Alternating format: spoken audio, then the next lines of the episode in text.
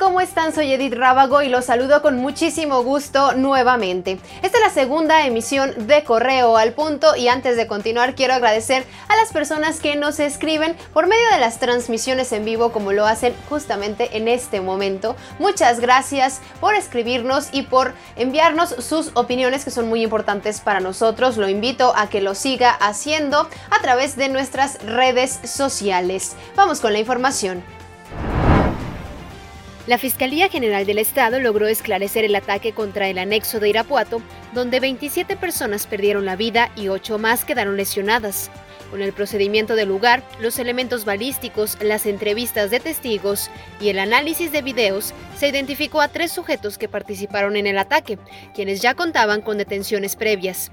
Existen además datos que permiten suponer que los tres imputados pertenecen a un grupo criminal que opera en la zona Laja Bajío, lo cual será compartido con las autoridades federales en la materia. De momento se encuentran detenidos y en próximas horas se realizará su audiencia judicial.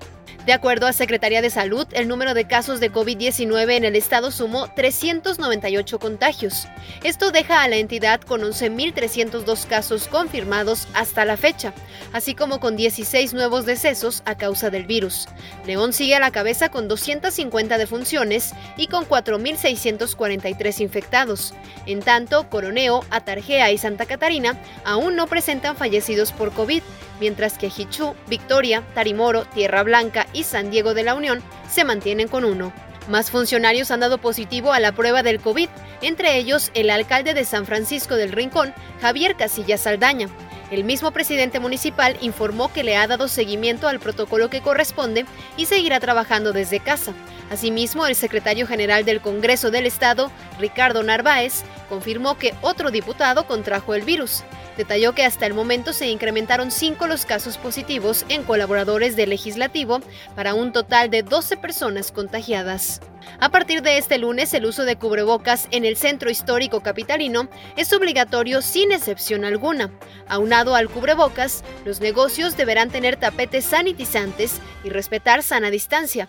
Respecto a si habrá algún tipo de sanción a las personas que incumplan, la Secretaría de Seguridad Ciudadana aseguró que no habrá ningún tipo de represalias.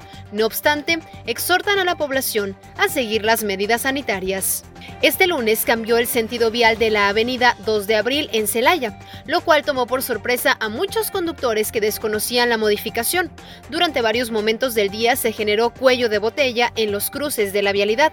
Esta modificación vial es a manera de prueba solo este lunes y hasta las 17 horas. Posterior a este ejercicio, se analizará el comportamiento vehicular y así determinar si se hace el cambio de manera definitiva.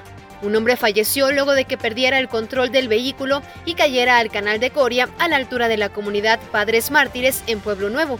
El fatal accidente ocurrió minutos antes de las 2 de la tarde y aunque se trasladaron cuerpos de emergencia al lugar, el conductor ya no tenía signos vitales.